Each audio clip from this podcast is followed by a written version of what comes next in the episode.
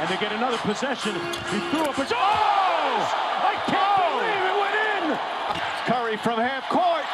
Oh! He puts it in at the buzzer! Einen wunderschönen guten Tag und herzlich willkommen zu Folge Nummer 128 des NBA Podcasts hier at Swish. Danke, dass ihr wieder eingeschaltet habt und viel Spaß mit dieser neuen Folge. Here at Swish. Wie ich ja am Samstag, Sonntag, am Sonntag bei der letzten Folge schon angekündigt hatte, kann es oder konnte es durchaus möglich sein, dass die Folge, die jetzt heute am Mittwoch kommt, nicht am Dienstag kommt wie sonst immer, sondern eben heute, nämlich am Mittwoch. Und genauso ist es dann leider auch passiert. Ich habe es leider gestern nicht mehr ganz geschafft, eine neue Folge mit aufzunehmen, habe dafür jetzt aber heute verdammt viel Zeit mitgebracht. Ich habe gestern, also am Dienstag, morgen einen Instagram-Post geschaltet, beziehungsweise eine Instagram-Story gemacht, wo man Fragen stellen konnte. Und, große Überraschung, ein paar von euch haben tatsächlich ein paar Fragen gestellt, die ich jetzt hier in diesem Podcast mit beantworten möchte. Und dann würde ich jetzt sagen, ohne großartig jetzt drum rumzureden, fangen wir einfach mal direkt an mit der ersten Frage. Ich muss auch jetzt gerade schon mal dazu sagen, falls jetzt gerade eure Frage mit dabei ist, wundert euch bitte nicht, wenn ich die jetzt nicht wortwörtlich mit übernommen habe. Ich habe ein paar Fragen ein bisschen abgekürzt, ein paar einfach vereinfacht und bei einzelnen sogar einfach, ja, quasi Fragen einfach mit rausgekürzt, weil mir einfach teilweise Leute eine sehr, sehr lange Frage geschickt haben, wo einfach schon so vier, fünf Unterpunkte mit drin waren, wo ich mir dachte, okay, das sprengt jetzt gerade so ein bisschen mit den Rahmen und ich habe es quasi versucht, jetzt mal ein kleines bisschen, ja, kürzer zu halten. Wir haben die Frage Nummer 1 von Adrian und der fragt, was hältst du vom Konzept des Play-ins, also des Play-in-Tournaments? Dazu muss ich erstmal sagen, ich finde das Konzept des Play-in-Tournaments erstmal sehr, sehr gut. Jeder, der jetzt gerade nicht so ganz auf der Höhe ist, dem erkläre ich das auch nochmal ganz kurz. Das ist an sich erstmal relativ easy. Es geht quasi darum, dass man am Ende der Regular Season nochmal die letzten zwei Playoff-Plätze mit, aus, mit ausspielt. Also davor war es immer so, okay, die ersten acht Teams sind halt in die Playoffs gekommen und ja, das war dann halt so das Ding. Der erste hatte gegen den achten gespielt, der zweite gegen den siebten und so weiter und so fort. Das ist jetzt das zweite Jahr, müsste es glaube ich sein, in dem es jetzt dieses Play-in-Tournament mitgibt. Das heißt also, die Teams, die auf den Plätzen 7 bis 10 landen, spielen nochmal die letzten beiden Plätze, also quasi die davorigen Plätze 7 und 8 untereinander aus. Dazu spielt der Tabellen 7. gegen den Tabellen 8. in der jeweiligen Conference natürlich. Und der Gewinner platziert sich dann quasi als, Siebt, als Siebter für die Playoffs, spielt also dann quasi gegen den Zweiten in der jeweiligen Conference. Der Verlierer des Spiels muss dann nochmal ran, und zwar gegen den Sieger des Spiels 9 gegen 10. Und ja, der Sieger dann eben quasi von dem Matchup 9 gegen 10 spielt dann eben nochmal gegen den 8., gegen den Regular Season 8. und die spielen dann wiederum um den letzten Playoff-Platz. Theoretisch finde ich das Konzept erstmal wahnsinnig gut. Es bringt erstmal natürlich eine gewisse Spannung nochmal mit rein. Ich habe aber auch nochmal so ein bisschen Kritik, nämlich gerade wenn es dann eben um die Abstände mitgeht, die dann eben theoretisch passieren könnten. Das ist jetzt glücklicherweise gerade, ne, doch schon so ein bisschen der Fall. Und zwar, wenn wir einfach mal in der, in der Western Conference jetzt mal mitgucken. Wir haben auf Platz 8 aktuell die Los Angeles Clippers mit einem Rekord von 36 zu 38 bei noch 10 offenen Spielen mit insgesamt fünf Siegen damit also vor den Los Angeles Lakers, beziehungsweise die Clippers haben noch acht offene Spiele, die Lakers noch zehn. Und die stehen eben 31 zu 41, sind also insgesamt vier Spiele quasi im Rückstand auf den Platz 8. Und ich finde, das ist jetzt schon so ein Abstand, wo man sich denken könnte, okay, man hat einfach normalerweise 82 Spiele Zeit, um sich dann eben zu platzieren. Wenn man es dann eben nicht schafft, einigermaßen zumindest an dem 8. mit dran zu bleiben, finde ich das Play-in-Tournament ehrlich gesagt ein bisschen unfair. Denn dann hast du eben genau das, ähm, dass du halt eigentlich so zwei Teams hast, die theoretisch von ihren Leistungen in der regulären Saison eigentlich ziemlich weit auseinander sind, nämlich jetzt gerade eben so diese vier Siege, die es jetzt aktuell sind, vielleicht werden es am Ende fünf, vielleicht werden es am Ende drei. Und das finde ich dann halt ein bisschen heftig, dass man quasi trotzdem sagt, okay, wenn es halt ganz, ganz blöd läuft und die Clippers verlieren halt zwei Spiele, von eben 84 Spielen, die sie quasi dann gemacht haben. Und dann kommen sie quasi nicht mehr in die Playoffs, weil sie eben einfach dann die letzten zwei Spiele verlieren. Finde ich ein ganz schön heftiges Konzept. Ich mag an sich dieses Play-In-Tournament, weil man einfach eine gewisse Spannung nochmal mit reinbringt und das ergibt ja auch theoretisch Sinn. Wenn man sich das jetzt einfach mal anguckt, in der Eastern Conference jetzt zum Beispiel. Wir haben erstmal die Toronto Raptors auf Platz 7 mit 40 zu 32. Die sind zumindest, haben zumindest noch einen leichten Vorsprung, aber danach Brooklyn Nets 38, 34, Charlotte Hornets 37, 35 und Atlanta Hawks 36, 36. Haben alle genau 72 Spiele gemacht und sind alle innerhalb von zwei Siegen hinter, also quasi hintereinander. Also sind alle super, super nah dran. Dann ist eben der elfte Platz schon so ein Stückchen mit weg. Die haben dann nämlich 30 zu 41. Das sind eben dann die Washington Wizards. Und da finde ich, ergibt es dann eben einfach dann total Sinn, dass man dann sagt, okay, das ist halt so knapp, einfach über so viele Saisonspiele, dann auch mit den ganzen Verletzungen, dass man sagt, okay, man möchte halt auch dem Tabellen 9. und dem Tabellen 10. nochmal die Möglichkeit geben, sich zu qualifizieren für die Playoffs. Finde ich völlig in Ordnung. Und dann natürlich so ein Alles- oder Nichts-Game, was es ja in der NBA jetzt eigentlich so extrem sehr, sehr selten gibt. Das gab es, glaube ich, mal vor so drei, vier Jahren bei den Nuggets gegen den Timberwolves. Da ging es irgendwie einfach im letzten Spiel nochmal darum, wer in die Playoffs einzieht und wer nicht. Also wer quasi Achter und Neunter wird. In diesem Jahr wäre es jetzt halt eben anders gewesen.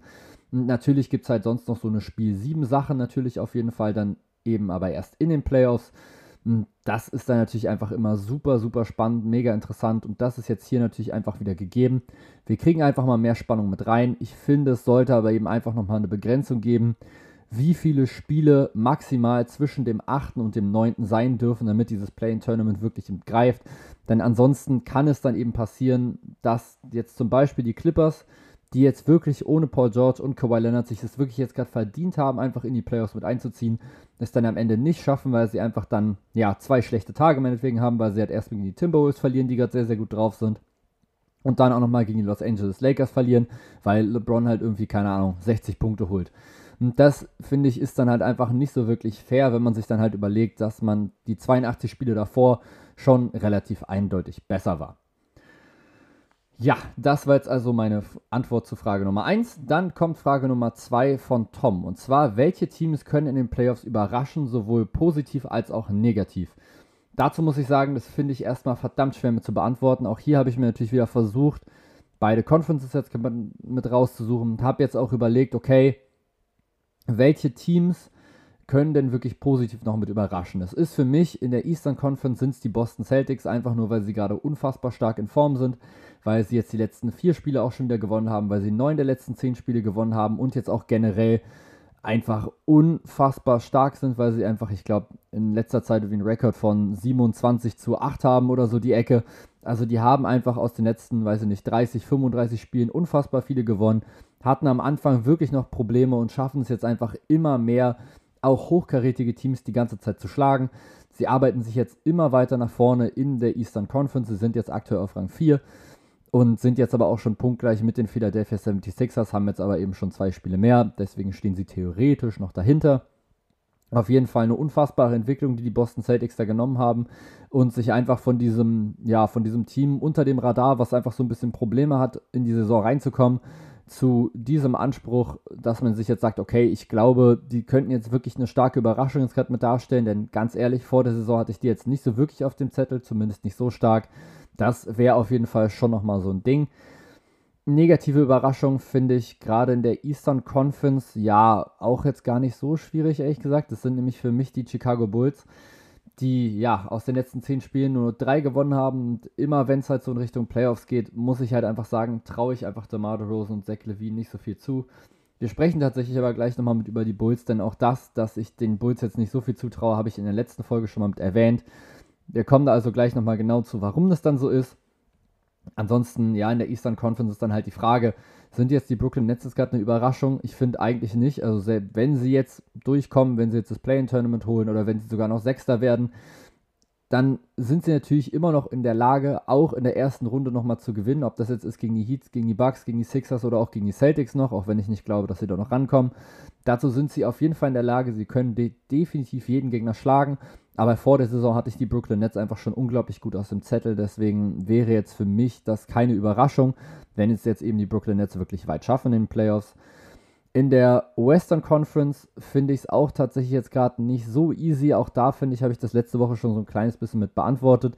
Mein Team, was ich, oder mein negatives Überraschungsteam sind einfach die Memphis Grizzlies, einfach nur weil ihnen die Erfahrung fehlt. Und weil ich einfach nicht glaube, dass sie es einfach schaffen, gegen so eine hochkarätigen Teams, wie dann eben zum Beispiel die Utah Jazz gegen die Dallas Mavericks oder natürlich dann auch gegen die Warriors oder gegen die Suns, wirklich dann eine Chance zu haben, auch in sieben Spielen das zu gewinnen. Ich gehe dann eher davon aus, dass sie die erste Runde schon nochmal gewinnen, denn sowohl gegen die Timberwolves als auch gegen die Clippers oder auch gegen die Lakers oder Pelicans, je nachdem, wer denn jetzt da eben reinkommt, sehe ich sie schon noch vorne, aber ich glaube, dass dann einfach in der zweiten Runde auf jeden Fall dann Feierabend ist, eben dann gegen eins von den Teams, was ich jetzt eben gerade schon erwähnt hatte. Ich glaube, da ist dann einfach die Lücke zu den unfassbar krassen Top-Teams einfach noch zu groß und das, obwohl die Memphis Grizzlies gerade Zweiter sind. Da fehlt mir halt aber, wie gesagt, einfach noch mal so die Erfahrung, gerade so das Spiel gegen die Celtics, was ich eben gesehen habe, hat mir so gezeigt, okay, man kann die Grizzlies auf jeden Fall kalt stellen, man kann es ihnen unglaublich schwer machen. Und gerade eben, da die Grizzlies ja schon unglaublich langsam spielen, das Spiel in den Playoffs aber sowieso schon langsamer wird, glaube ich, wird es einfach dann auch andere Teams geben, die dann da vielleicht einfach andere Lösungen finden, als es dann eben die Memphis Grizzlies tun können. Positive Überraschung, muss ich sagen, finde ich jetzt hier auch wieder verdammt schwer. Die Minnesota Timberwolves könnte man sicher in den Raum schmeißen, die jetzt auch hier wieder acht der letzten zehn Spiele gewonnen haben, sich auch gerade immer weiter mit nach oben mausern, jetzt auch immer weiter rankommen an die Nuggets, sich vielleicht noch Platz 6 sichern könnten. Ich gehe tatsächlich aber mit den Dallas Mavericks, denn das, was die jetzt machen, seit eben Christoph Porzingis weg ist und dafür Spencer Dinwiddie da ist, ist einfach unfassbar stark. Auch hier wieder sieben der letzten zehn Spiele gewonnen. Jetzt auch immer wieder dran, sich weiter nach oben mitzuarbeiten. Aktuell sieht es so aus, als würden sie in der ersten Runde gegen die Utah Jazz spielen. Und ich finde, das wäre einfach schon mal so eine extrem richtungsweisende Serie. Die Utah Jazz waren letztes Jahr schon Erster in der Western Conference, sind dann aber in der zweiten Runde in den Playoffs mit rausgeflogen. Trotzdem haben sie da halt auch schon gezeigt, okay, die sind einfach ein richtig gutes Team. Und wenn es jetzt die Dallas Mavericks wirklich schaffen sollten, in der ersten Runde schon mal rauszuhauen, dann finde ich, hat man einfach mal schon gesehen, okay, das ist bei den Dallas Mavericks wirklich mit möglich. Und obwohl sie jetzt aktuell zumindest noch der Lower Seed sind, haben sie auf jeden Fall die Möglichkeit, die Utah Jazz und auch viele andere Teams auf jeden Fall zu ärgern. Wie weit sie dann wirklich kommen, ob sie es jetzt wirklich schon schaffen, so früh in die Western Conference Finals ich glaube es jetzt persönlich erstmal nicht, weil ich einfach glaube, dass die Phoenix Suns und die Golden State Warriors einfach noch zu stark sind. Letztendlich sind es aber trotzdem einfach so Teams, die, wenn es richtig gut läuft für die Dallas Mavericks, dass sie das einfach unfassbar schwierig machen können, wenn eben ein Luka Doncic zum Beispiel einfach ein unglaublich gutes Spiel hat, dann ist es einfach wahnsinnig schwer, dieses Team zu stoppen. Dementsprechend positive Überraschung in der Western Conference für mich die Dallas Mavericks. Von Jonas. Glaubst du, dass Mannschaften absichtlich verlieren, um gewissen Teams in der ersten Runde aus dem Weg zu gehen? Und vor allem, wie sinnvoll ist das? Das finde ich einen sehr, sehr interessanten Faktor, denn gerade in der Eastern Conference könnte das jetzt ja gerade so ein Fall werden, eben mit den Brooklyn Nets, wie ich es auch gerade schon erwähnt hatte. Ist natürlich ein Team, was rein vom Kader her wesentlich weiter nach oben gehört als das, was sie jetzt eben gerade zeigen. Ist wesentlich besser als eben Platz 8. Wir wissen, dass Kevin Durant in den Playoffs nochmal absolut eskaliert. Wir wissen auch, dass Kyrie Irving die Auswärtsspiele machen darf. Das heißt also quasi in einer Serie, wo die Brooklyn Nets der Lower Seed sind, was jetzt aktuell, wenn jetzt alles normal läuft, beziehungsweise wenn sie jetzt eben auf Platz 8 in die Playoffs kommen, wirklich immer der Fall wäre, dürfte Kyrie Irving immer in, ja, wenn es in eine sieben-Spiele-Serie geht, in vier Spielen auf jeden Fall mitmachen, hätte also quasi immer so, ja, den Auswärtsvorteil im Prinzip.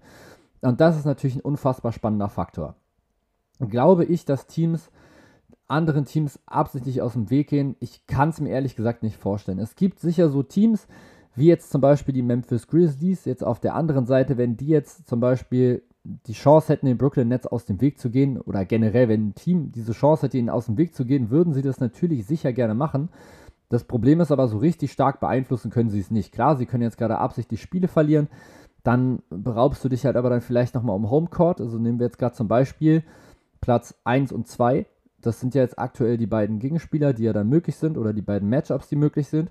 Die Miami Heat oder die Milwaukee Bucks. Wir sagen jetzt, okay, die Miami Heat haben jetzt gerade Angst, dass die Brooklyn Nets eben auf Platz 8 mit reintrudeln. Sollen sie sich dann absichtlich auf Platz 2 dann fallen lassen? Nö. Denn was passiert jetzt im absoluten Hardcore-Fall? Die Miami Heat und dann auch der, also dann die eben die erstplatzierten Milwaukee Bucks kommen quasi komplett einmal mit durch gewinnen quasi alle ihre Serien, dann stehen sie sich auf einmal gegenüber in den Eastern Conference Finals. Und was haben wir dann? Die Miami Heat haben dann nicht mehr den Heimvorteil, weil sie ihn quasi absichtlich abgegeben haben, um nicht gegen die Brooklyn Nets spielen zu müssen. Und die Milwaukee Bucks haben eben dann einfach den Heimvorteil. Und das ist in so einer Playoff-Serie, die unfassbar knapp ist, und das wäre diese Serie, kann das einfach so ein unfassbar wichtiger Faktor werden, den man jetzt hier vielleicht als Fan gar nicht so richtig mit versteht. Aber ich glaube, jeder, der mal irgendwie Basketball gespielt hat oder auch nur Fußball oder ähnliches und das dann eben mal zu Hause hat und zumindest so ein paar mehr Leute, das müssen jetzt keine Tausende gewesen sein, aber einfach nur 100 Leute, wenn die wirklich dann voll auf deiner Seite sind oder auch voll gegen dich, das macht einen riesen Unterschied. Es gibt sicher Spieler, die besser werden, wenn sie einfach so ein negatives Umfeld einfach um sich haben, wenn sie ausgebuht werden und so. Das gibt es sicher. Aber es gibt eben auch viele Spieler, und da würde ich mich tatsächlich auch eher mit dazu zählen, die sich eben einfach so pushen lassen, wo man sich dann so denkt, okay, so die, die Fans sind da, so die bejubeln jede wichtige Aktion, die bejubeln jeden Dreier, jeden Dank, jedes gute Defensivplay.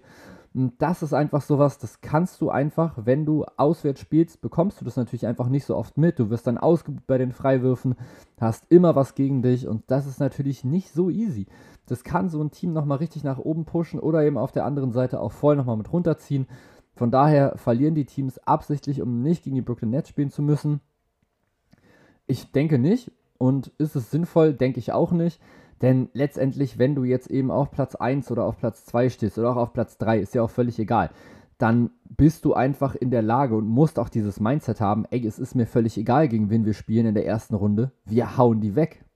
Natürlich ist es ein Unterschied, ob da eben auf der anderen Seite ein Kevin Durant steht oder nicht, aber das wäre auch nochmal so ein Ding, wo ich mir dann sagen würde, okay, du bleibst halt dann wenigstens mit im Rhythmus. Das ist jetzt nicht so, dass du so eine erste Serie hast, wo du dann einfach so ein Team hast, wo du denkst, okay, die sind da jetzt halt mit reingerutscht, aber eigentlich gehören die jetzt hier nicht hin. Das war, glaube ich, damals in der Raptors Meistersaison so. Da hatten sie, glaube ich, in der ersten Runde dann die Orlando Magic. Und ich glaube, auch die haben sie erst ein bisschen mit auf die leichte Schulter genommen, haben das erste Spiel zu Hause sogar verloren und haben dann aber die restlichen vier einfach alle gewonnen.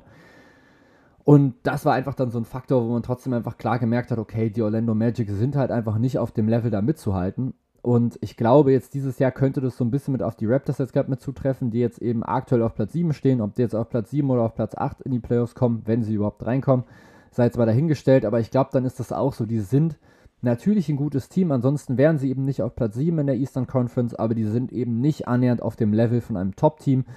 Und ich glaube, du ja, kommst, das kann einfach dann passieren, dass du einfach in deinem Kopf sagst, ja gut, die Raptors halten, dann spielst du halt so ein bisschen locker. Und dann kommst du aber in die zweite Runde mit rein, spielst dann vielleicht noch, keine Ahnung, gegen die Milwaukee Bucks, gegen die 76ers, gegen wen auch immer.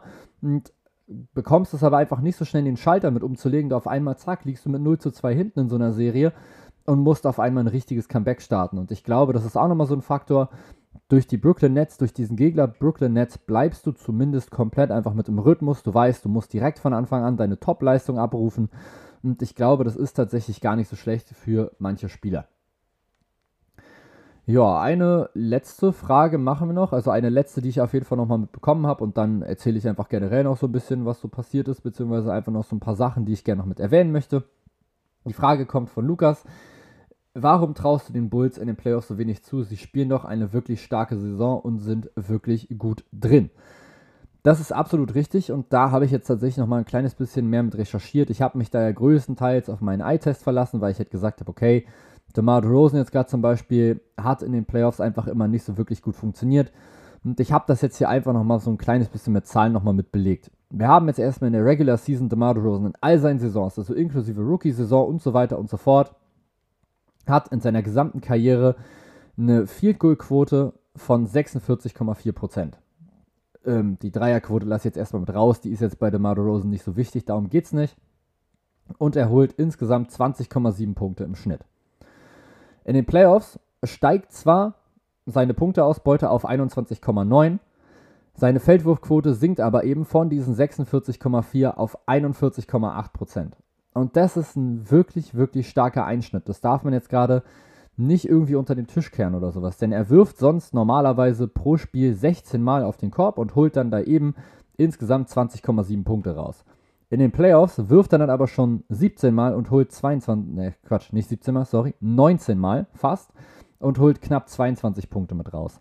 Und das ist eben nochmal ein Faktor, den man nicht unterschätzen darf. Gerade eben bei den Toronto Raptors gab es eben auch so Saisons, 2015, 16 zum Beispiel, da hat er nur 39,4% aus dem Feld getroffen. Dann danach 43,4 und 43,7. Und das waren dann schon die besseren. Und das ist halt dann so das Ding, DeMar Rosen war bislang einfach in den Playoffs nicht effizient, weil die Gegner es einfach immer geschafft haben, sich auf sein Spiel mit einzustellen. Ich glaube schon, dass er sich als Basketballer weiterentwickelt hat, sowohl was sein Skillset angeht, als was aber eben auch vor allem sein Passing mit angeht. Und ich glaube, dass das nochmal ein wichtiger Faktor sein kann, den er rausbringen kann. Einfach jetzt nochmal über sein Passing wieder mehr Räume wieder mit zu öffnen. und dann eben seine neuen Moves quasi nochmal so ein bisschen mit anzubringen. Ich kann mir dann schon vorstellen, dass es für DeMar DeRozan ein bisschen besser läuft. Das sei jetzt einfach mal nicht, nicht, nicht so rausgerechnet oder so. Das ist auf jeden Fall möglich. Hm, Zach Levine zum Beispiel hat aber noch überhaupt nicht in den Playoffs gespielt. Die Chicago Bulls haben generell auch einfach so ein kleines bisschen Verletzungssorgen. Also wir haben jetzt immer noch Lonzo Ball, der immer noch nicht wieder da ist.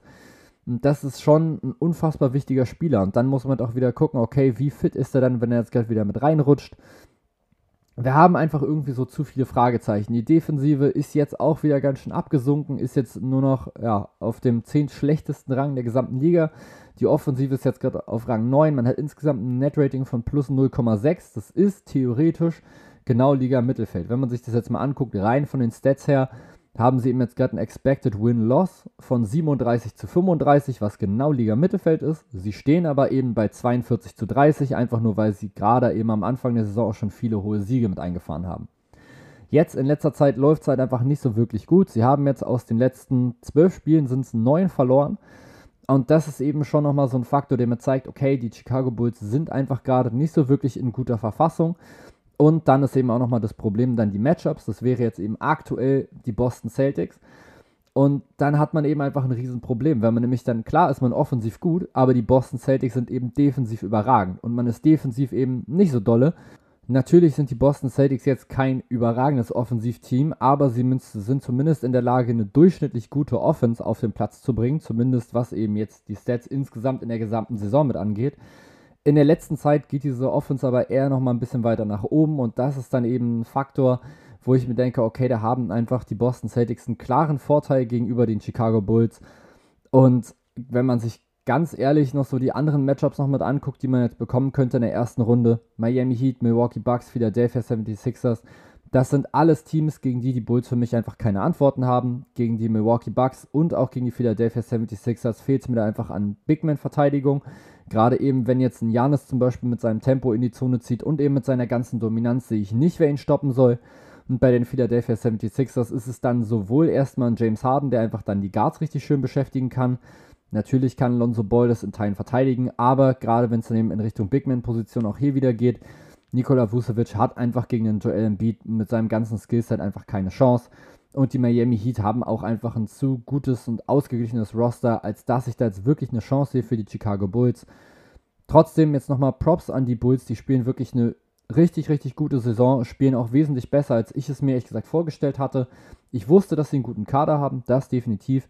Ich hätte trotzdem aber eben nicht gedacht, dass sie wirklich so früh in dieser neuen Konstellation schon so gut funktionieren aktuell tun die eben auch noch die Verletzungen noch mal so ein kleines bisschen mit weh und das merkt man eben einfach leider insgesamt. Jetzt gerade verlieren sie so ein bisschen ihren Rhythmus und ja, gehen jetzt auch immer weiter nach unten. Sie waren zwischendurch mal Erster in der Eastern Conference, haben jetzt aber eben aus den letzten zehn Spielen auch nur noch drei gewonnen. Wie ich es jetzt eben auch schon gesagt habe, aus den letzten zwölf habe ich, glaube ich, gesagt, neun verloren, also auch da nur drei Siege. Das ist jetzt eben nicht so wirklich doll und das zeigt eben eine relativ klare Richtung mit auf. Und ja, du hast natürlich recht. Wie gesagt, die Chicago Bulls spielen eben eine wirklich gute Saison. Trotzdem würde ich jetzt nicht sagen, dass ich sie jetzt gerade unterschätze. Mir fehlt eben einfach zum Beispiel die Erfahrung in den Playoffs von zum Beispiel einem Zach Levine und ja, bei einem, bei einem DeMar DeRozan, der muss mich jetzt eben, DeMar DeRozan, der muss mich jetzt eben erstmal überzeugen, dass er das, was er jetzt in der Regular Season macht, was wirklich überragend ist, auch einfach in den Playoffs nochmal, ja, einfach zeigen kann. Dass er einfach beweisen kann, hier, ich kann das jetzt auch nochmal auf Dauer wirklich bringen. Und dann generell, ähm, ja, haben wir jetzt noch ein kleines bisschen Zeit, also ein bisschen länger würde ich jetzt die Folge noch mitmachen. Wir hätten jetzt 23 Minuten, was jetzt nicht so wenig ist, aber ich dachte mir, wir versuchen einfach nochmal so ein paar kleine X-Faktoren nochmal mit durchzugehen, denn in der letzten Folge hatte ich den ja kurz mal so erwähnt, als ich eben so über meine, ja, über meine Top-Teams quasi so geredet habe, über die größten Titelkandidaten. Da hatte ich, wie gesagt, einmal kurz erwähnt, dass, glaube ich, habe ich, habe ich, glaube ich, gesagt bei Tobias Harris, dass der ein X-Faktor ist. Ich glaube, ja. Und ich will jetzt einfach nochmal über so ein paar kleine X-Faktoren nochmal mitreden, die mir jetzt generell noch so eingefallen sind, gerade eben, wenn es jetzt so in Richtung Playoffs geht. Und wir fangen auch einfach mal direkt im Osten an. Ich hatte die Brooklyn Nets ja als trotzdem einer meiner fünf Titelkandidaten, trotz ihrer jetzt bisher nicht so wirklich erfolgreichen Saison. Das ist für mich sogar ein relativ klares Ding, dass es insgesamt sogar genau zwei X-Faktoren gibt. Nummer eins ist für mich erstmal natürlich die Big Man-Rotation, vor allem eben einfach, wie es dann einfach in der Defensive läuft. Faktor Nummer zwei finde ich relativ wichtig, denn das ist nämlich dann das Scoring. hinter Kevin Durant bzw. Kyrie Irving. Denn, wie ich es eben schon erwähnt hatte, Kyrie Irving darf bei Heimspielen nicht mitspielen. Und dann muss man halt eben schauen, wer springt dann damit in die Bresche, wer übernimmt das Scoring, wenn zum Beispiel Kevin Durant auf der Bank ist, wer übernimmt generell da einfach Verantwortung. Aktuell macht es noch Goran Dragic, schaffte das wirklich, das dann auch in den Playoffs zu zeigen.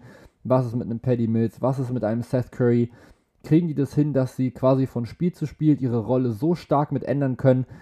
Finde ich einfach unfassbar spannend, fände ich wirklich, wirklich super interessant, was da nochmal so bei rauskommen kann. Dann hatte ich die Boston Celtics auf jeden Fall noch mit drin. Die Reihenfolge ist mir tatsächlich jetzt gerade nicht so wichtig. Ich kann mich jetzt gerade nur noch so grob an die fünf Teams noch mit erinnern. Die Boston Celtics hatte ich auf jeden Fall noch mit drin.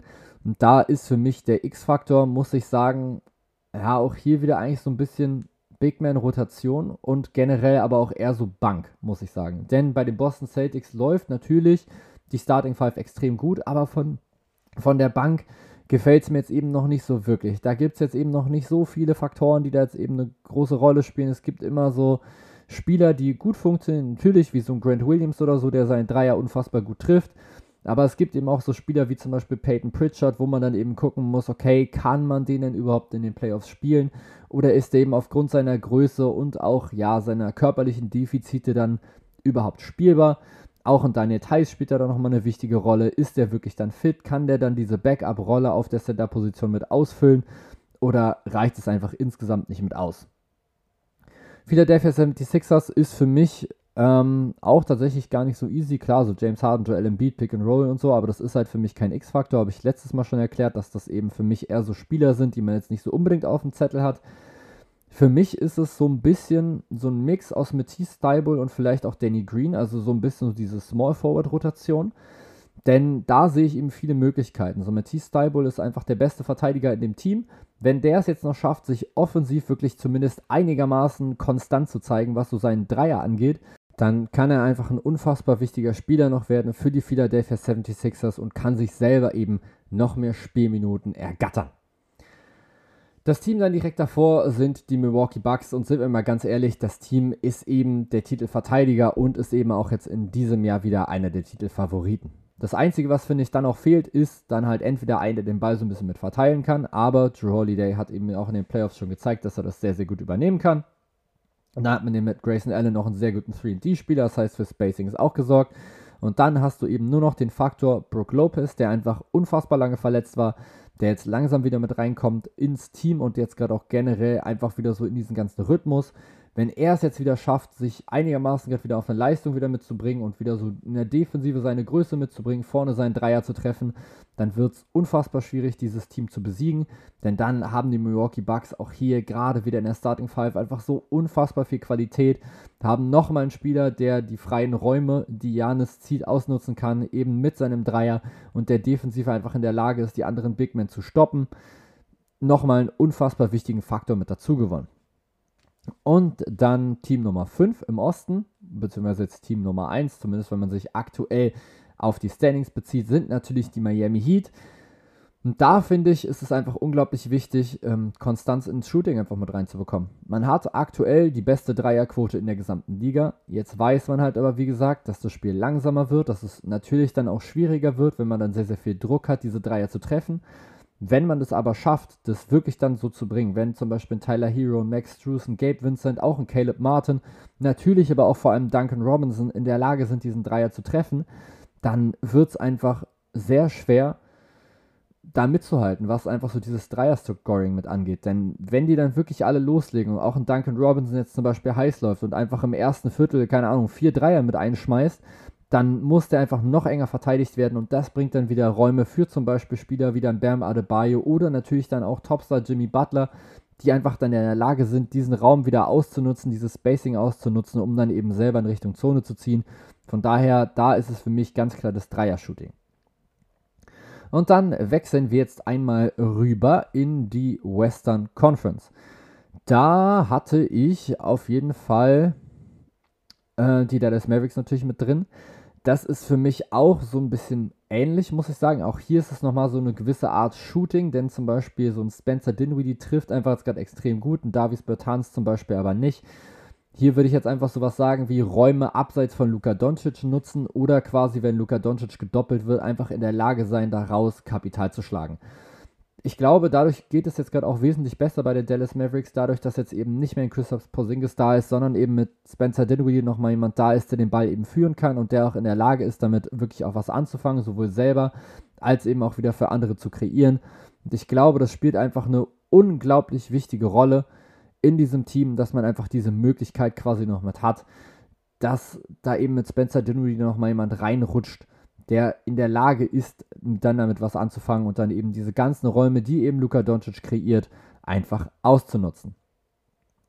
Die Memphis Grizzlies hatte ich, glaube ich, trotzdem nochmal mit drin. Das ist tatsächlich auch ein bisschen ähnlich wie bei den Dallas Mavericks. Da ist es für mich dann auf jeden Fall Scoring abseits von Ja Morant. Das habe ich eben auf jeden Fall gesehen, wie auch jetzt schon häufiger erwähnt, in dem Spiel gegen die Boston Celtics. Bei Jamorant lief es in der ersten Hälfte überhaupt nicht. Und man hatte einfach so das Gefühl, die Offensive kam einfach so ein bisschen mit, mit zum Erliegen. Jetzt ist natürlich mit Dylan Brooks ein unfassbar wichtiger Spieler mit zurück, der dazu auf jeden Fall in der Lage sein kann. Die Frage ist dann halt auch wieder, okay, wie fit ist er dann eben in den Playoffs und kann er das dann eben wirklich auch so einfach wieder aufs Parkett bringen, wie er das jetzt eben in der Regular Season normalerweise zeigt. Die Utah Jazz, da habe ich mir notiert Bojan Bogdanovic.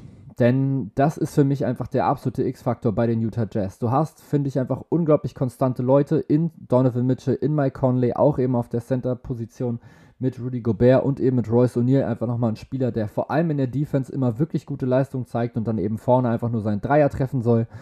Bojan Bogdanovic ist eigentlich der Typ, der so ein Mix aus dem zweiten und dem dritten Scorer sein soll, beziehungsweise von seinen Stats her zumindest dann der zweite. Und er ist, finde ich, immer so ein kleiner Unsicherheitsfaktor, wenn ich mir so die Utah Jazz angucke. Er hat Spiele drin, da trifft er wahnsinnig gut und denkst du, yo, alles klar, der Typ ist einfach genau in der Lage dazu, einfach so dieser zweitbeste Scorer zu sein, ohne halt selber wirklich jetzt ins Dribbling gehen zu müssen, sondern einfach nur aus der Ecke was zu machen, da freie Würfe zu verwandeln, auch natürlich immer einen Mitteldistanzwurf nehmen, auch mal in Richtung Zone ziehen, wenn er den Raum hat, aber trotzdem jetzt so insgesamt quasi ein Scorer, ohne jetzt wirklich selber unfassbar oft mit dem Ball zu dribbeln. Es gibt dann eben, eben aber auch so andere Spiele, wo man einfach dann merkt, okay, er trifft halt einfach nicht so gut.